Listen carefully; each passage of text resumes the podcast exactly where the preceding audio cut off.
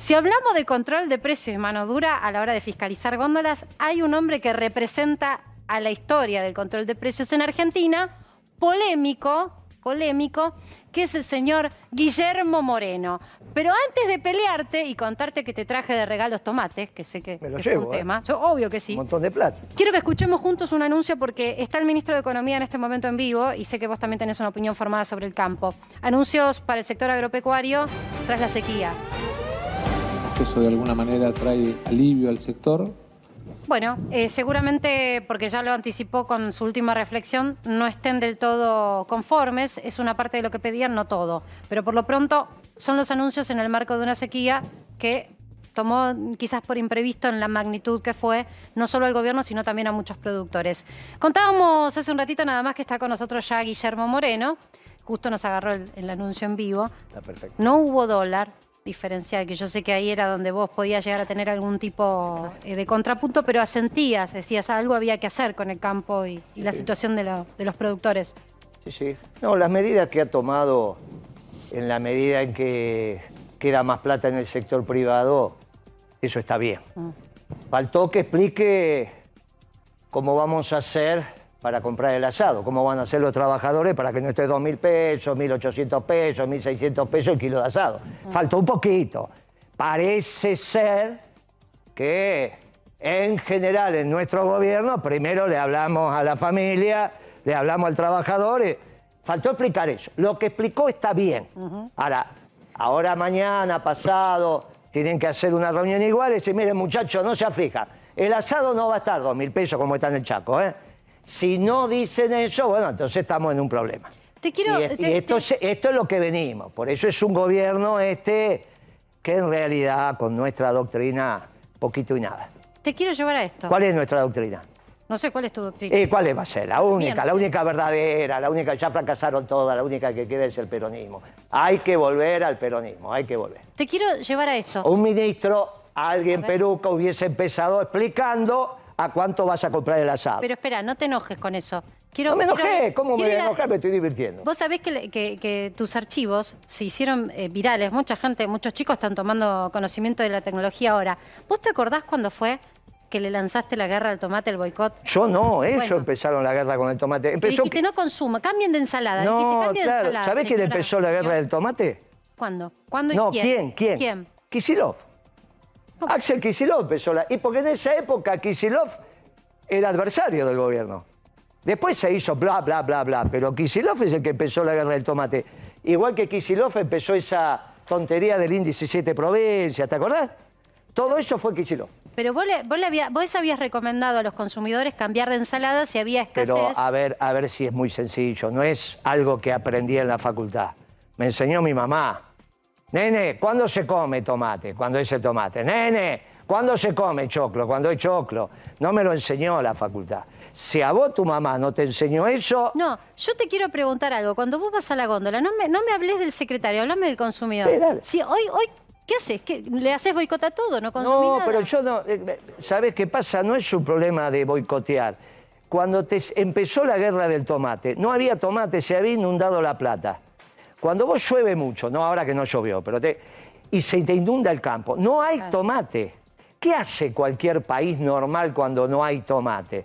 Reemplaza esa especie por otra en la medición. En Estados Unidos también, de repente te pasa que te quedaste sin tomate. En Italia también. De repente llueve mucho, te quedaste sin lechuga, entonces durante cinco días, seis días que no te entran los camiones, a vos te, entra- te tienen que entrar 50.000 jaulas por día de tomate y te entran 500. Es obvio que esas 500 jaulas van a ir a Puerto Madero a que un turista que quiere comprar la, comer la ensalada de tomate la paga 10 dólares. Pero vos no podés pagar una ensalada a 10 dólares. Entonces es ilógico que vos consideres que ese precio de escasez es un precio del mercado. Para que sea precio del mercado tiene que haber oferta y demanda. Si no hay oferta, no es un precio ¿Y de hoy qué hay? mercado. Bueno, hoy tenés dos problemas. A veces hay tema de sequía y hay tema de escasez y a su vez hay un desorden horrible en la macroeconomía. 450 el kilo. Pero escúchame, así esté 350, igual es caro. Vos no podés, que el kilo de carne, escúchame, no podés comer ni un guiso. Por eso digo, si yo le empiezo a hacer boicot a todo lo que Pero es que percibo no tenés caro- que hacer boicot. ¿Quién dijo? Yo Bueno, nunca vos- hice vos eso. en su ¿eh? momento di- dijiste No. de ensalada. Si yo No, no, yo se- te dije, no había oferta. Está bien, pero hoy alguien, te digo porque lo tomaron y mucha gente lo está conociendo por primera vez ahora, pues son Pero- chicos, son primeros pero votantes. No dije boicot. ¿Dónde dije yo no, boicot? vos no ahora, pero en su momento lo dijiste. A ver, mostrámelo. En el- ¿Cuándo fue? No fue. Dame vos, ¿cuándo fue lo de que planteaste en el mercado No. central que la gente no compre? No, la guerra del tomate fue planteado por la oposición. Ya te dije quién. Kisilov. ¿Está bien? Ya no es más oposición. Pero en aquel momento era opositor, ¿qué culpa tengo? En aquel momento Kisilov a todo su grupo. Vos Está te tenés que acordar, Capolongo, de esto. ¿Cómo te vas a Yo acordar? quiero, yo quiero seguir el razonamiento acá. De razonamiento- Muy bien, ¿se mi razonamiento fue muy sencillo. Empezaron a decir que había aumentado el precio del tomate. Entonces salí a explicar que si tenían que entrar 50.000 jaulas por día, entre 35.000 y 50.000 jaulas entraban por día en el mercado central de tomate. Estaban entrando 500 porque se produjo un lío bárbaro. Tenía que, todavía no venían las de Corrientes y la de La Plata se nos había armado un lío bárbaro, exceso de lluvia. Miren, no es ese el precio del tomate, no hay tomate, no es boicot. Boicot es que hay y vos decís no lo compre. No había, no había. Nosotros teníamos todos los días la cantidad de cajones que entraban en el mercado central. Si no entran en el mercado central, no hay boicot para hacer, porque bien. no está el producto. Hoy no soy- es otro escenario. Hoy no se replica Hoy- ese escenario. Pero es obvio que hoy es un desgobierno. O vos vas a comparar este mamarracho con la década ganada. En la década ganada vos empezaste a trabajar. Te compraste el auto, te pagaron el salario, te ibas de vacaciones, te compraba la ropa, hacías lo que querías. Y hoy, que sos una estrella y estás complicada, estás recontra complicada, no les alcanza. Hoy a ustedes, que tendrían que ser clase media para arriba, están complicados. Hoy vos te vas Hay una a... autopercepción de la clase media que no es, si es por trazado de, inglesa- de ingresos. Que hay gente que viene de una familia de, de clase Claro. media y que cree que porque culturalmente o históricamente su familia claro. clase media, es clase media, pero ya no lo es Pero más. si no podés comprar ni tomates. Cuando vos eras chica, en la heladera de tu casa a veces se, podría, se pudrían los tomates. Y tu mamá no hacía un escándalo. Si hoy en tu casa se pudre un tomate, vos haces un escándalo. ¿Cuánta? Bueno, eso es lo que nos pasó por un gobierno socialdemócrata, que hace todo al revés de lo que tiene que hacer un gobierno ¿Por qué peronista. te enojaste con los radicales en No. redes sociales y empezaste... No me enojé, ¿cómo Bueno, voy a enojar con los poníamos a- radicales? No, pero dijiste, no hay que tomar la receta de los Pero eso no radicales. es enojarme. Bueno, políticamente. No, pero de ninguna manera. Yo lo que digo es, mire, muchacho, con los radicales se aprende otra cosa, pero a gobernar no. Vos ya lo viste con Alfonsín y si no te lo contaron. Y después lo viviste con De la Rúa. Los radicales para gobernar, no. ¿Pero no. dónde están los radicales ahora? Y Gobernando. Morales no es radical, el que Ah, dijo Mendoza pero- libre no es radical, Pero no en el gobierno nacional, vos estás Ah, anticipando No, los pero a no, no, en el gobierno están en la presidencia. ¿Qué es? eh? ¿Qué, qué, qué es Alberto Fernández? No sé, ¿qué es? Tiene más fotos con Alfonsín que con. Es socialdemócrata, igual que Alfonsín, igual que De la Rúa. En este gobierno no hay ninguna política peronista, sino decímela. Mira, el árbol se conoce por sus frutos. Este gobierno no tiene ninguna política peronista. Es culpa de Alberto Fernández o es culpa de quien eligió a Alberto Fernández. Es culpa de Cristina. Está claro que es culpa de Cristina. El circuito que hizo Cristina es muy interesante. De repente empezó a hacer discursos donde, en vez de citar las estadísticas de su gobierno, empezaba a citar las estadísticas del gobierno de la ciudad. Primero se olvidó de las estadísticas. Después se olvidó que el peronismo era un proyecto colectivo y dijo, no pongo las manos en el fuego por nadie. A partir de ahí era obvio que debido le iban a sacar los fueros. Le sacaron los fueros y fue preso. ¿Está bien? Estás enojado con Cristina. No estoy enojado. ¿Pero por qué pensás que cada vez que digo la verdad me No, enojo? porque te Para que no vehemente, no te veo muy terminé, no terminé. No, pero la vehemencia es la aptitud que uno tiene para intentar convencer. No estoy enojado. Estoy describiendo, no estoy enojado. Ahora, si vos querés que te diga que estoy enojado, bueno, no estoy enojado. ¿Por ¿Estás voy- pasando un buen momento ¿Yo? Sí. Extraordinario. a nivel personal? Pero extraordinario. Ah, ¿Político? no, pará- pará Te que veo ya- joven, ¿eh? Vos sabés... Te veo joven, te veo políticamente te voy a con- rejuvenecido. Te voy a contar algo. Tuve 22 años, la madre de mis hijas. La madre de mis... Yo tuve dos, tengo dos, tuve, tengo la señora actual y la madre de mis hijos, ¿estamos de acuerdo? La madre de mis hijos es psicóloga, que la conocí cuando estaba en tercer año de la facultad. y empezamos a salir un 17 de octubre. O sea, que fue toda la carrera y yo era el práctico de ella. Así que esta historia de la si estás bien personalmente, o estás bien, olvídate, tengo 22 años Pero de no, pero yo te veo, ¿qué te dije detrás de cámara? Te veo rejuvenecido. ¿Le podemos mostrar a Guillermo a ver si él tiene una mirada? No me dejaste de- terminar con lo de Sí, ya sé, pero es que quiero ir a tu expertise. Es que era más importante bueno, lo de ¿querés Cristina. decirlo? Decirlo, no te voy a cortar. No, no, no, porque lo que terminó pasando, después que no se hizo cargo de las estadísticas de su gobierno, después que dijo no pongo las manos en el fuego por nadie, después que de alguna manera los funcionarios clave de su gobierno los empezaron a maltratar y dijo yo Argentina, terminó entregando las políticas. Este gobierno, no es que ese problema es Alberto Fernández, este gobierno no hace ninguna política peronista. No estoy enojado, al contrario, te vengo a aclarar a vos que no digas más que es un gobierno peronista, porque ninguna política que está aplicando este gobierno es peronista y la responsable es ¿Soy Cristina. yo? Ah, pensé No, que me ¿cómo hacías- vas a hacer vos? Escúchame, no, te quiero decir algo. Vos sabés que en este equipo tenemos lo que nosotros llamamos el índice peronómetro, porque tenemos un analista de los fundamentos de Perón de la primera hora. Con lo cual, cuando vos hablas de quién es o no es peronista, tenemos que cederle la palabra a Carlos Campolongo, que él también tiene su mirada. ¿Sobre los nombrados o en general? Lo que quieras, porque a mí me gusta que hagamos un debate intelectual acá. No, yo puedo, este, con Guillermo, por supuesto, y no lo traje, supe a último momento que venía, pero tengo acá que me faltan 20 páginas para terminarlo, el libro de compañero Moreno.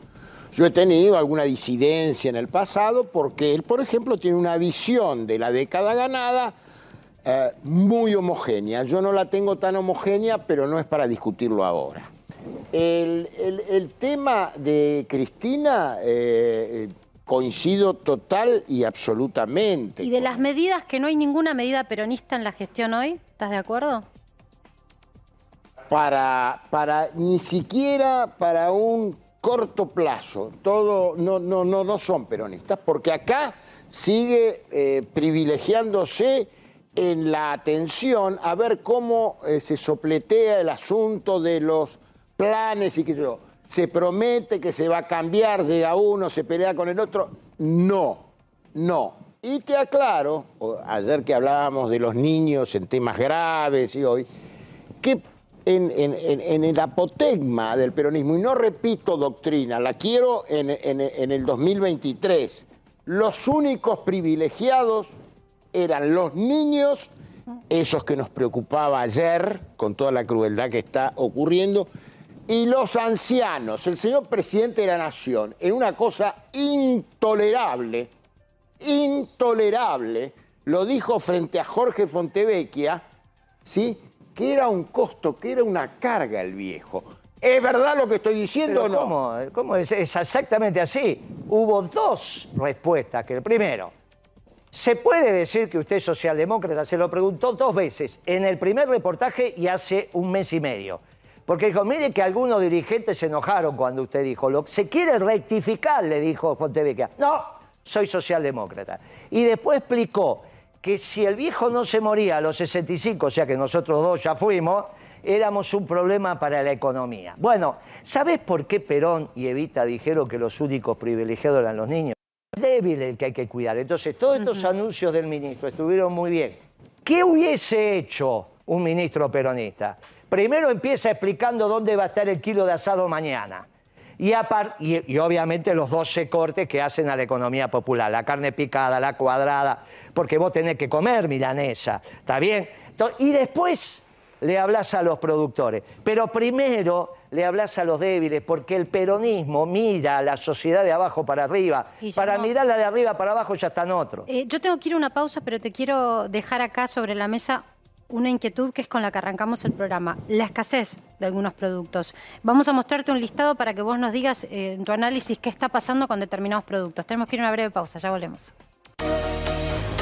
Seguimos en Para que sepas y está con nosotros Guillermo Moreno y la pregunta que habíamos dejado sobre la mesa es sobre la escasez de productos. Sabés que al comienzo del programa tuvimos al representante de una ONG, de las ONG que están controlando la góndola y si existen o no los precios justos. Y hay efectivamente algunas ausencias en la góndola en los precios pactados.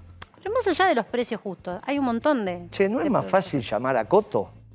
No si sé. vos llamás a Alfredo Coto y le decís, Alfredo, ¿cómo está el abastecimiento y cómo estás con los precios? ¿Vos te pensás que Alfredo te va a mentir? ¿Pero cómo te va? ¿Cómo le va a mentir a un secretario? Es muy... Mirá, a ver, Tombolini, en vez de mandar a la muchachada ahí, dejarla que vaya a nadar, a hacer gimnasia, a hacer las cosas, llamalo a Coto. Llamás a, De Narváez, que es el presidente. Ahora tenés dos. Dos que, hablan igual que vos, que no tenés ningún. Lo llamás a De Narváez le decís, che viejo, ¿qué- ¿cómo está la historia? Hace- hablas 15 minutos, como máximo, por semana y te enterás de todo. Y no hace falta que mande a todos estos muchachos ni nada de eso. Tiene que trabajar el secretario. ¿De dónde sale? Ahora resulta que hay un secuestro acá y vamos a llamar a los vecinos para liberarlo. Pero tiene que trabajar el secretario. Ahora, tiene que trabajar. Ahí en ese libro está cómo lo ver, hicimos. mostra- ¿Por qué, no? ¿Por, qué, por qué en vez de hacer que se llama la defensa del modelo? Porque yo digo que la década Pero ganada espera, no me, no me terminaste de hablar de la escasez. fue década ¿Hay- hay ganada. ¿eh? Pero obvio, porque hay un problema serio de oferta. Hay un problema serio. Mira, el debate con Kisilov en el 2012, que finalmente lo termina ganando él porque es el ministro, es. Yo digo que estamos en un problema de oferta, ya en el 2012. Miren, muchachos, llegamos al límite de la frontera de producción, tenemos que darle al modelo un sesgo a la producción, por lo tanto a la inversión. ¿Y qué hacen? Pero no solo Kisilov, después Macri y ahora Alberto, le siguen dando a lo que no hay que darle, que es a la demanda. Y como no tiene recursos propios, se endeuda. El primero que sale a endeudarse es Kisilov. El segundo que sale a endeudarse es Macri y le prestan de afuera. Y ahora viene Alberto y como ya no le prestan de afuera, se endeuda adentro. Con todo, muchachos, termínenla, hay un problema de producción. Las empresas no son rentables. Al no ser rentables, no incrementan la producción. Tienen un Ahí hay lío mu- en la mucho cabeza. empresario pyme que está de acuerdo con lo que estás diciendo. Pero. Guillermo, gracias por venir. Te ¿Y qué pasó, invitamos- con el tomate te me lo invitamos más. Sí, esta es la invitación para que tenía como Al- premio al tomate. hoy puedo 4.50 comer. al kilo. ¿eh? Hoy puedo comer. Hoy podés darte el gusto de comer la ensalada que te gusta. Gracias, Guillermo, No, por gracias participar en Para que sepas. Te invitamos más temprano y no podías, conste. ¿eh? No, no, estamos, con- de acuerdo. No con llegué, todas las llegué, miradas. Llegué, llegué corriendo. Bueno, tenemos que ir, estuvimos por bien. eso te tengo que despedir. Estuvimos muy bien. Listo, te dejo el tomate para vos, para que te lleves. Eh, tenemos que ir a una breve pausa y ya volvemos.